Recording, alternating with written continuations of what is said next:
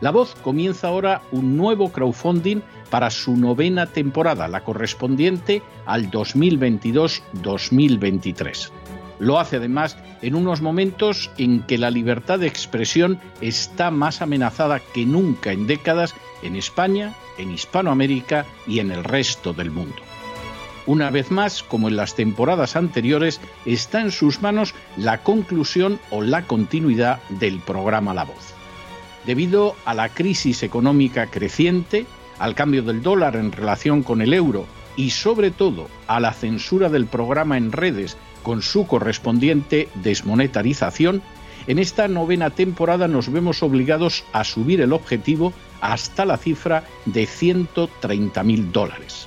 Con el crowdfunding se mantiene la emisión en directo, en abierto y de forma gratuita del programa a través de YouTube, iBox, SoundCloud, Spotify, Apple Podcasts, Google Podcasts, Tunnel y Stitcher. Además, por supuesto, de en cesarvidal.tv. De hecho, es este crowdfunding el que permitirá poder seguir emitiendo en cesarvidal.tv, ya que sin la continuidad de la voz no puede haber continuidad de contenidos en ese canal televisivo. Si la voz, tras la conclusión de esta temporada, no pudiera regresar en el mes de octubre, quizá no sucedería algo tan grave. Una vez más, habría quedado de manifiesto como tantas veces a lo largo de la historia de las naciones hispanas, que para muchos es preferible quejarse, protestar o amargarse a enfrentarse de manera práctica con un problema concreto. No pasaría nada. La voz simplemente dejaría de emitirse por la sencilla razón de que no hay suficientes personas dispuestas a asumir el apoyo de su causa, que es la de la libertad y de la verdad la de la información independiente y la opinión rigurosa, la de la lucha contra las tiranías y contra aquellos proyectos que pretenden convertir en esclavos a los seres humanos. Si piensan que merece la pena seguir escuchando día a día la voz, son ustedes bienvenidos a la hora de contribuir al nuevo crowdfunding que permitirá que puedan escuchar este programa radiofónico una temporada más. Muchas muchas, muchas gracias por todo. God bless you. Que Dios los bendiga.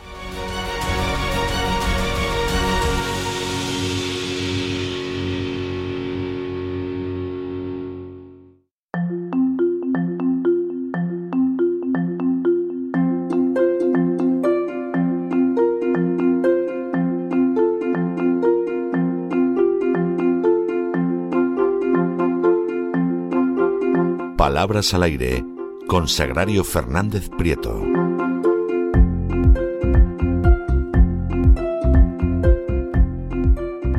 Estamos de regreso y estamos de regreso para esa segunda parte de nuestro programa doble y sesión continua que dedicamos a la cultura hispánica todos los lunes. Ya sabes, ya saben que empezamos junto con don Lorenzo Ramírez con ese espacio de historia que se titula Así fue España y ya efectivamente va siendo Así fue España en vez de Así fue Hispania y después de pasearnos por la historia recalamos las palabras al viento de doña Sagrario Fernández Prieto para que nos enseñe a hablar y a escribir correctamente en español.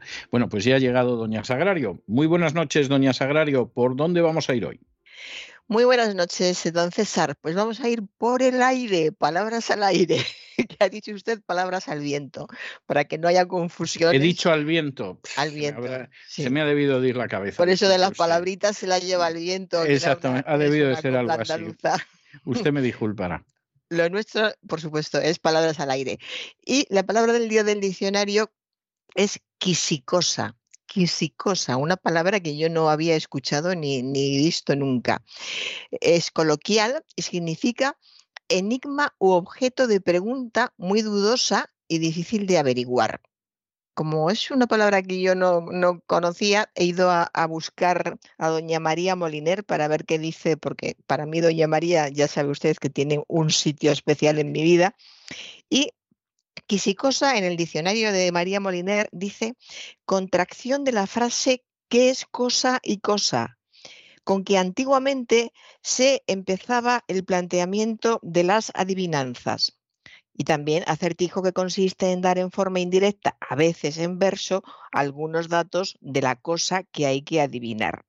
A mí me parece eh, que debía de ser o debe de ser algo parecido al, al veo veo, por ejemplo, cuando jugábamos al veo veo, que es una cosita con qué letrita y a partir de ahí se iban dando posibilidades de lo que podía ser. En fin, eh, es un, un juego, enigma, objeto de pregunta muy dudoso y difícil de averiguar, lo que no añade el diccionario académico es que se utiliza como juego y yo por más que he buscado no he encontrado ninguna frase en ningún lugar donde se, utilice esta palabra y por muy coloquial que sea yo en el, en el habla coloquial diaria no la he escuchado nunca, ni ahora ni de pequeña, nunca.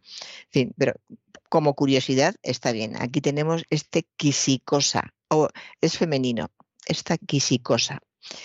Y eh, continúo con un presentador de un programa de, televisión que dice, ¿cuál es el delito que hiciste? Lo que quiero es, una vez más, eh, recordar que el verbo hacer es un verbo comodín que se puede utilizar, no se puede decir que sea una incorrección, pero como es un verbo comodín, eh, hay que buscar el verbo adecuado, el correcto, el que se debe utilizar en ese momento. Los comodines son para cuando no se tienen opciones, pero si se tienen opciones hay que utilizarlas. Y los delitos se cometen, se realizan, se ejecutan, se perpetran hacerse, eh, se hacen muchísimas, hacerse se hace, se hace, todo, pero los delitos, como ya he dicho, tienen sus verbos eh, con los que se relaciona habitualmente. Pues eso, cometer delitos, perpetrar delitos, ejecutar delitos, realizar delitos, etc. Continúo con un tertuliano. Puede que Francia está pagando la energía más barata. Mm, vamos, como todos los programas, al uso del subjuntivo, que es ese tiempo que dentro de poco va em, a empezar a decir, yo recuerdo que en el colegio estudié un tiempo que, mm, que era el subjuntivo y vamos a ver que esa persona tiene por lo menos más de 60 años, porque ahora mismo las personas que tienen alrededor de 40, 50 ya eh, también están perdiendo el subjuntivo. No solamente los jóvenes, los relativamente jóvenes de 40 a 50 tampoco lo saben utilizar. Por ejemplo, este tertuliano era de los relativamente jóvenes. Yo em, denomino relativamente jóvenes a los que tienen, eh, pues eso, entre 40 y 50 años y dice puede que Francia está pagando la energía más barata, ¿no? El subjuntivo. Y además tienes la introducción, puede que una posibilidad, la posibilidad se asocia con el subjuntivo. Puede que Francia esté, puede que esté pagando la energía más barata. Y ahora voy a comentar algo que últimamente escucho mucho. Yo no sé si es que está de moda, sobre todo no sé por qué en una eh, pues en un, en un coloquio, no recuerdo de qué estaban hablando, y entonces era un coloquio con una invitada, y entonces la invitada dice, eh, y entonces algo que le pasó en su vida, tenía que hablar de algo, se encontró con alguien, y entonces me rompí. Este me rompí lo escucho muy a menudo, escucho me rompí, a veces añaden me rompí por dentro, que es una redundancia, puede romperse uno por fuera, también es cierto, pero si te rompes parece que te rompes entero, ¿no? Por dentro y por fuera. Y no sé por qué se utiliza, por qué se ha puesto de moda, de dónde sale, significa, significa el verbo romper. Es del inglés, es del inglés. Es, un, sí, es, es una expresión muy común, muy común en inglés y sobre todo además en inglés americano, sí. ¿Y especifican en inglés por dentro? Ocasiones sí. En ocasiones sí. Y lo que pasa, lo que pasa que a veces ese romperse va unido a una preposición que indica hacia abajo, hacia afuera, o sea que es verdad que a veces se rompen por dentro, pero hay veces que se rompen hacia afuera, es decir, se sale todo, o, o se rompen cayéndose, o sea que, que utiliza a veces algunas preposiciones distintas añadidas, pero la idea del romperse, que podría traducirse quebrarse también, o sea. Sí, quebrarse es lo que utilizaríamos aquí, me quebré, entonces vi, aquello y me quebré, o me dejo aquello y me quebré. Pues, pues es, es un giro muy, muy del inglés, además del inglés americano. Sí, pues se utiliza mucho este me rompí casi siempre así en primera persona. Hace poco, saliendo del, del metro, unas jovencitas pues, de alrededor de 20 años, parece que habían ido al, al cine y, y, dice, dijo una de ellas, en el momento en que fulanito dice que no quiere y que piensa irse, yo es que me rompí. Se utiliza mucho y con mucha naturalidad como si fuera algo, claro, no suena muy cercano porque romperse, quizá aquí yo desde luego no, en mi entorno ni me rompí ni me rompí por dentro eh, nunca. Eh, me alteré, me sentí mal, me, no sé qué, utilizaría yo en, estos casos, me emocioné mucho, lloré, Incluso lo de quebrarse, pero ya, que decir me quebré, en ese momento me quebré, eh, sería para indicar que te ha pasado algo realmente, realmente duro. Pero ahora este rompí es, por ejemplo, cuando se sale de ver una película, que hace que te rompas, es decir, que se está utilizando muchísimo. Y em, sobre las causas de la subida de la luz, dice una tertuliana, lleguen ustedes a sus consecuencias. Si, están hablando de las causas de la subida de la luz y ella ha, dado su opinión, pues será, lleguen ustedes a sus conclusiones. Está confundiendo las consecuencias de cada uno con las, consecuencias del fenómeno de la subida de la luz con las conclusiones que puede sacar cada uno. Y mire, este socorrista que me encantó, un socorrista de una playa explicando cómo actuar en, una emergencia. Eh, le, iban, le, iban, preguntando usted qué hace, porque está aquí. Las entrevistas estas de verano también son estupendas, porque hay un socorrista en una playa, de estos que además están sentados en una torre muy alta, em, en una silla alta, baja de la silla y empieza a hablar con el periodista que le pregunta qué hace. y entonces el socorrista explica, hay personas que no tienen competencias natatorias muy buenas Competencias natatorias. natatorias. Está bien. ¿eh? está bien. Eh, más correcto no, no puede ser. Eh, podía haber dicho, hay personas que eh, no tienen, no saben nadar correctamente, que no son, no tienen aptitud para nadar, no, tienen competencias natatorias muy buenas, competencias natatorias. Eso, es como al que se le ocurrió aquello de presentaba una condición incompatible con la vida. Efectivamente. Que no sé a quién se le ocurrió, pero, pero vamos, ese día estuvo sembrado. Sí, sí, además aquello duró hace tiempo que no lo oigo, pero durante, durante años se utilizó para chistes muchísimo ya se, ha dejado de oír, por lo menos yo no lo he vuelto a, no lo escucho últimamente. En fin, un socorrista ultra correcto. No sabemos qué hace, será que es socorrista los veranos y, durante el curso es filólogo, evidentemente. Competencias natatorias. Natatorias es eh, una forma correcta a partir de, de nadar. Continúo. Pudimos ver a la reina con un estilo más casual que nunca. Esto del casual ya hace tiempo que se ha introducido, se sigue utilizando muchísimo, te lo dicen en las tiendas de, ropa. Eh, si prefieres ir más casual, te aconsejo esto. Eh, lo ponen en los, eh, en los escaparates. se utiliza mucho. Y lo utilizan especialmente cada vez que comentan los modelos de la reina de España, de la reina Leticia. Por ejemplo, hoy lo comento por, por eso, porque dijeron, pudimos ver a la reina con un estilo más casual que nunca. Dicen casual. O sea, que, está claro que quieren, quieren decir inglés. Sí, sí, lo quieren decir es, en... Es un término además americano, ¿eh? O sea, además es muy americano. Es decir, es de eso, de eso que, que te invitan a una recepción o lo que sea y tú preguntas eh, cómo hay que ir vestido y, y, te dicen, no, no te preocupes, vente casual, ¿no? Y entonces la, primera vez que lo oyes dices, ¿cómo casual? ¿Qué, quiere decir esto? ¿no? Entonces eso significa pues que a lo mejor eh, si llevas corbata no tienes que llevar traje. ¿Eh? Si llevas a lo mejor eh, una chaqueta no hace falta que lleves una corbata. En fin, es, esta es la historia, ¿no? Pero, pero efectivamente ese es un término muy, muy americano, se utiliza mucho. En inglés. Pues sí, el, panhispánico de dudas, el diccionario panhispánico de, de dudas, indica que casual que en español eh, la traducción de casual sería fortuito, que sucede por casualidad, no debe usarse con el significado de informal que tiene el vocablo casual en inglés, de informal o esporádico o ocasional. Y lo consideran como un falso amigo, una, una palabra que tiene, que se parece mucho a la palabra castellana, pues, bueno, se escribe exactamente igual y se parece mucho en la pronunciación, pero tiene un significado diferente.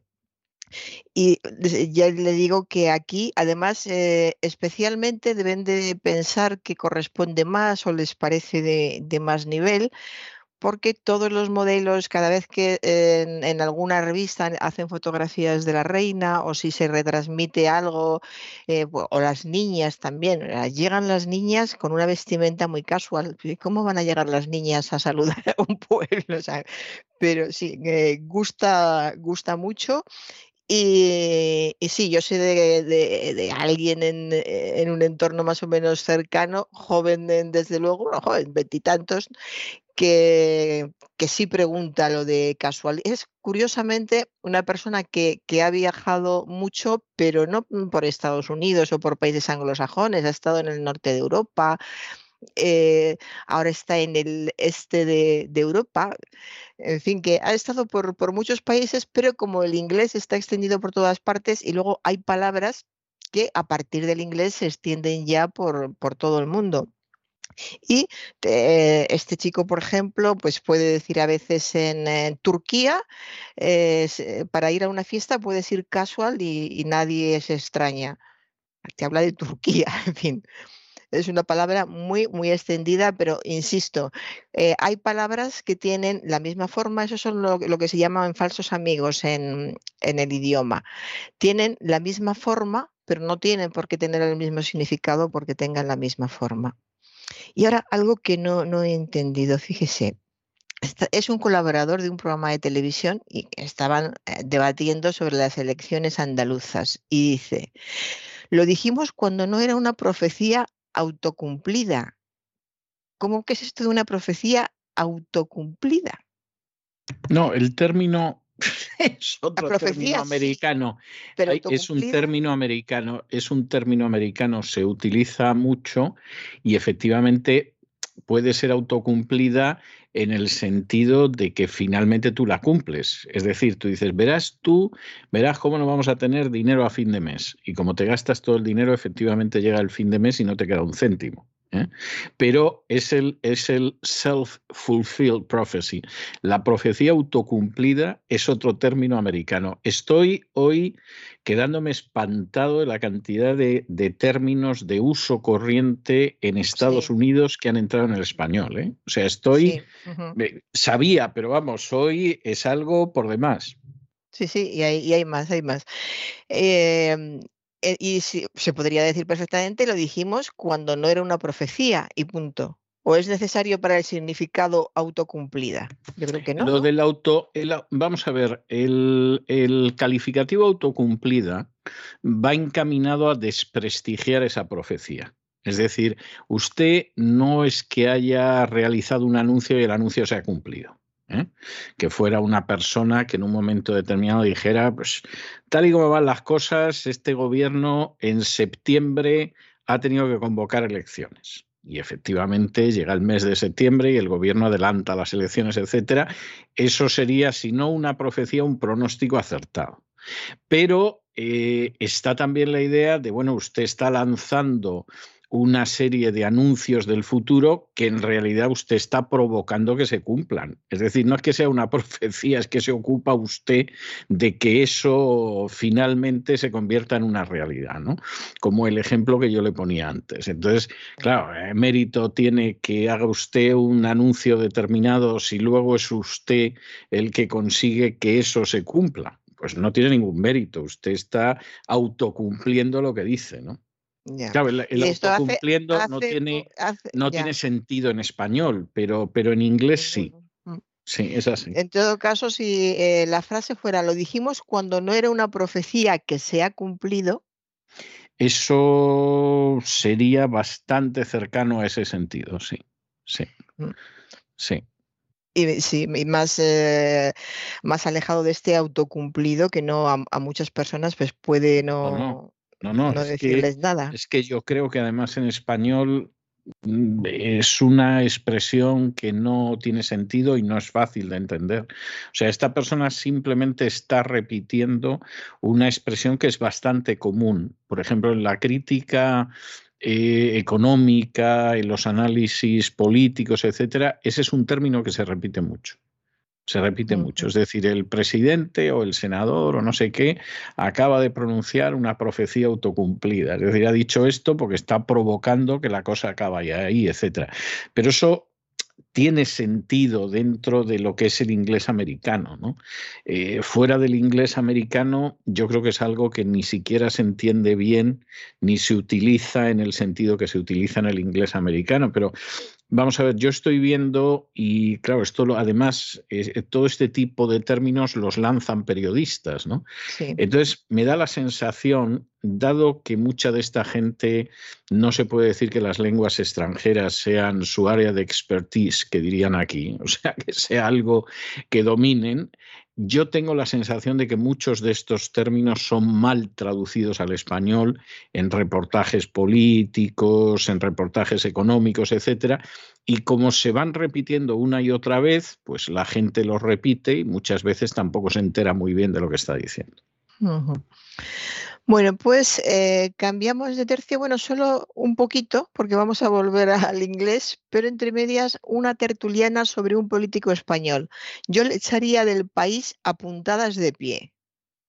Apuntadas, de, pie. O sea, lo va a coser con. Eh, no, apuntadas de pie es apuntapiés y es catalán. En catalán se dice apuntada de peu apuntada de peu, eh, pues, pues eso, a, puntapiés, con la punta, de, con, la punta del pie, apuntada de peu. Y esta señora es, catalana. Yo le echaría del país apuntadas de pie, que es apuntada de peu en vez de apuntapiés. En catalán dicen apuntada de peu y nosotros decimos apuntapiés. Y continúo con un presentador a su invitada. Te digo yo que este hombre está en el storyboard, está en tu storyboard. Este hombre está en tu storyboard. Un presentador a su invitada. Estaban hablando pues de la vida de, esta señora, de las personas que habían pasado por su vida y uno de ellos era un, un señor al que se refiere. Este hombre está en tu storyboard.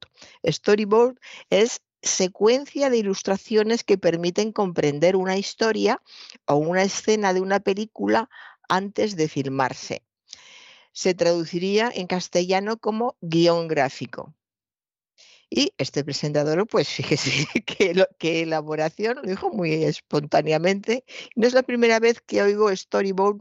Eh, no sé por qué gusta, quizá por, por, lo de las ilustraciones, por las novelas gráficas. Eh, quizás sea por eso y están acostumbrados a verlo, pero tampoco me queda se muy usa, Se usa sobre todo en el cine. Es decir, el storyboard es, es un trabajo que realiza un señor que se imagina cómo van a ser las escenas. Claro, pero eso es, un guion gráfico, sí. Eh, sí, no, no, no, es exactamente, pero, pero sí es un cuaderno gráfico que se basa en el guion, por decirlo. Es un matiz sutil si se quiere, pero es así. Y hay gente que lo hace muy bien. De hecho, hay, yo he visto varios, ¿no? Y hay gente que lo hace tan bien, tan bien, tan bien, que luego el, el director no se mueve mucho de, de cómo le han, le han dibujado las escenas.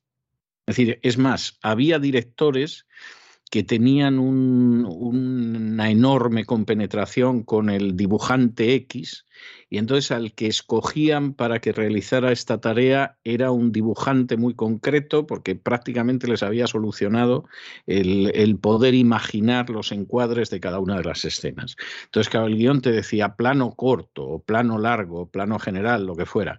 Y el otro ya lo dibujaba de una manera con lo cual el director ya tenía una cierta idea y hay algunos directores que eh, realmente introducían muy poquitas variantes.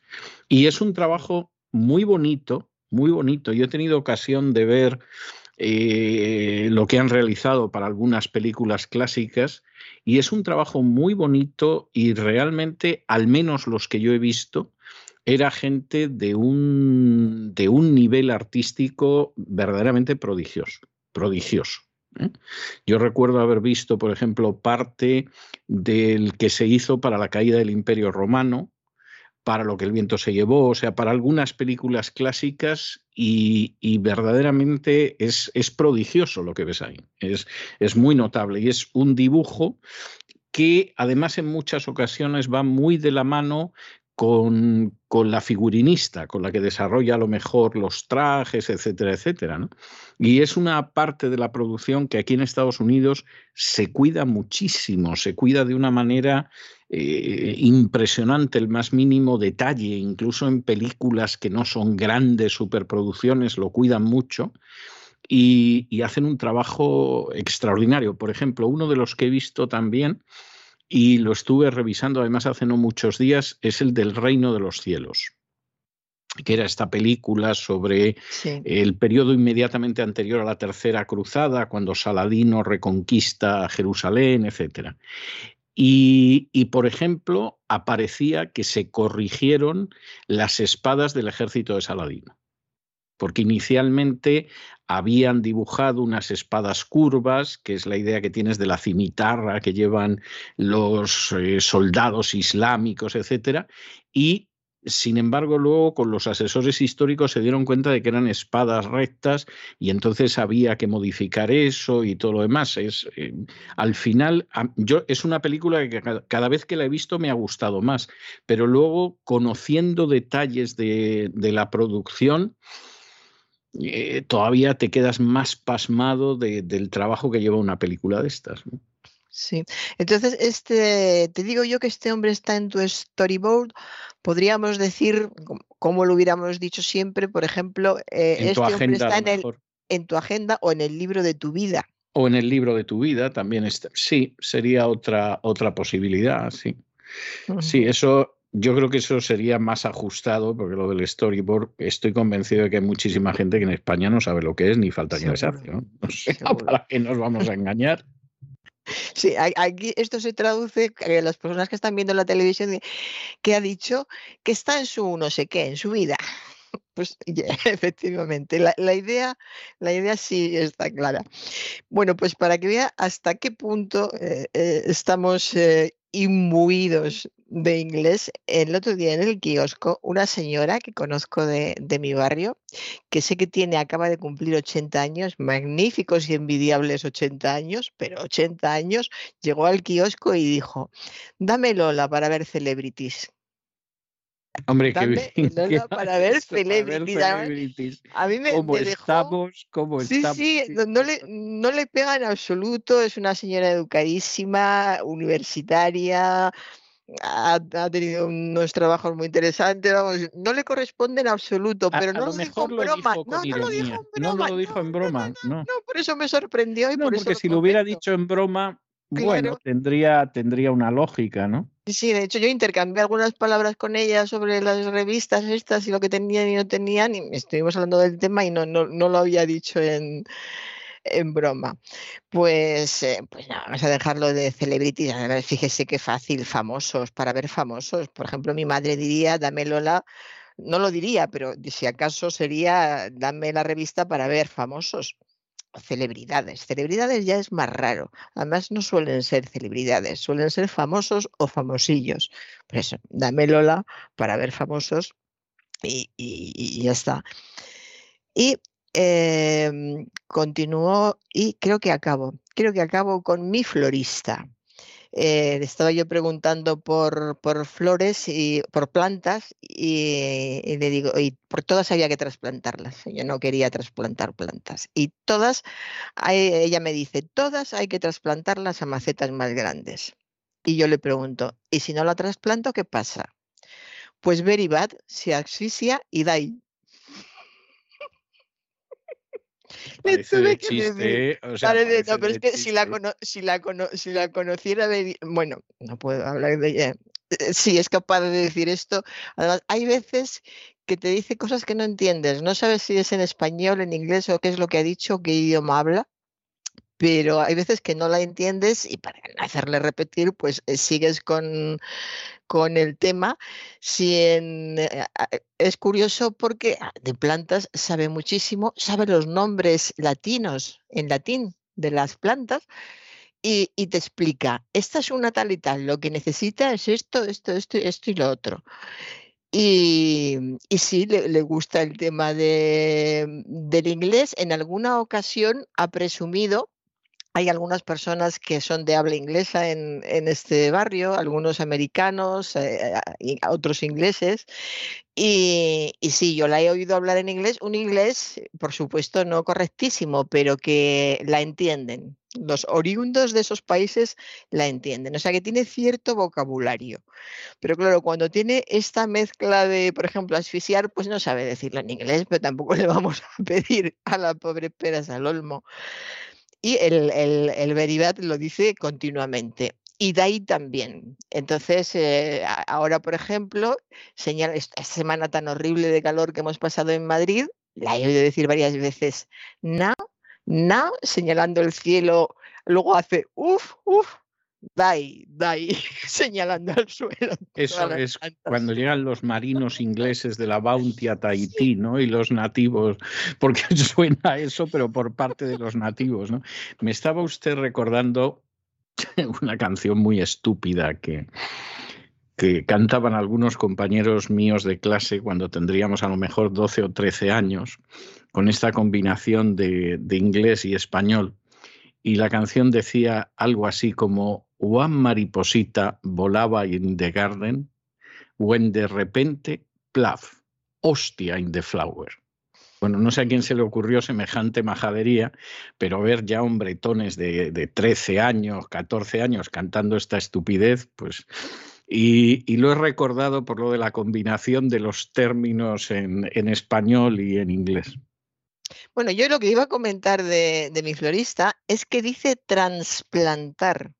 Transplantar. Ah, dice transplantar. siempre dice transplantar. No es ella la única. Hay muchas personas que dicen transplantar. Y no, no es transplantar, es trasplantar. Por eso yo aprovecho cuando ella, por ejemplo, dice, todas hay que trasplantarlas. Y yo le digo, ¿y si no la trasplanto? A ver si se da cuenta.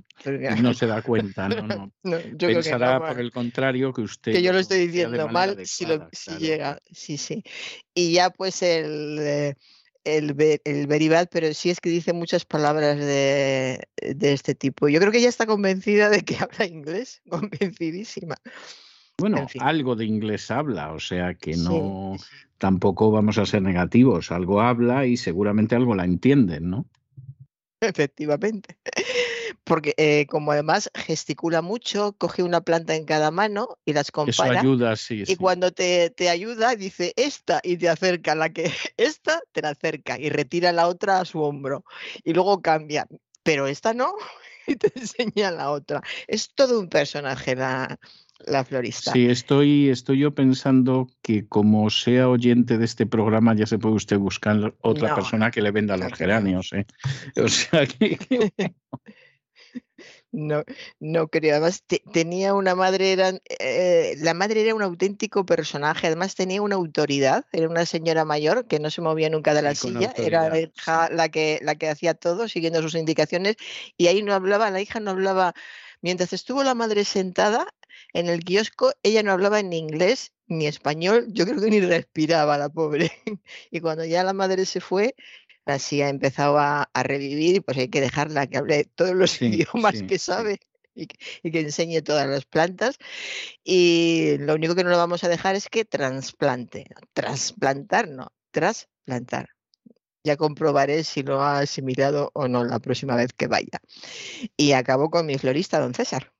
Me parece, me parece muy bien. Supongo que aparte con su florista, también con la sección, por lo que yo entiendo. Bueno, bueno, yo le he buscado una canción que me parece una canción muy buena de un, un intérprete de música country actual que se llama Brad Paisley. Actual, pero lleva, lleva ya tiempo. ¿eh? O sea, yo creo que los 15 años en activo, por lo menos, no, no se los quita nadie. Lo que pasa es que como es un personaje muy juvenil, te da la sensación de que acaba de saltar al mundo de la música y la verdad es que lleva tiempo. Se llama Brad Paisley y tiene una canción que se llama eh, Celebrity, o sea, celebridad, ¿eh? de las celebrities que, le interesaban a esta señora que iba a comprar revistas al periódico y donde dice cosas tremendas, ¿no? Como el hecho de que cuando, cuando eres una celebrity, una de las ventajas es que no tienes que saber absolutamente nada, pues dedicar tiempo a drogarte, pues ser un ignorante absoluto, etcétera, etcétera. La canción, desde luego, mucha simpatía hacia, hacia las celebrities no tiene, esa es la, la realidad, ¿no? Pero es una canción que está muy bien, como todas las canciones de Brad Paisley. O sea que le dejo con Celebrity y hasta el jueves, Dios mediante. Hasta el jueves, don César. Y con estos compases alegres, chispeantes e irónicos de Brad Paisley sobre las celebrities, hemos llegado nosotros al final de nuestra singladura de hoy del programa La Voz. Esperamos que lo hayan pasado bien, que se hayan entretenido, que incluso hayan aprendido una o dos cosillas útiles y los emplazamos para mañana, Dios mediante, en el mismo lugar y a la misma hora. Y como siempre, nos despedimos con una despedida sureña. God bless you. Que Dios los bendiga. El programa La Voz es una producción de Artorias Incorporated y al amparo del derecho a la libertad de expresión no se hace responsable de las opiniones vertidas en el curso del mismo.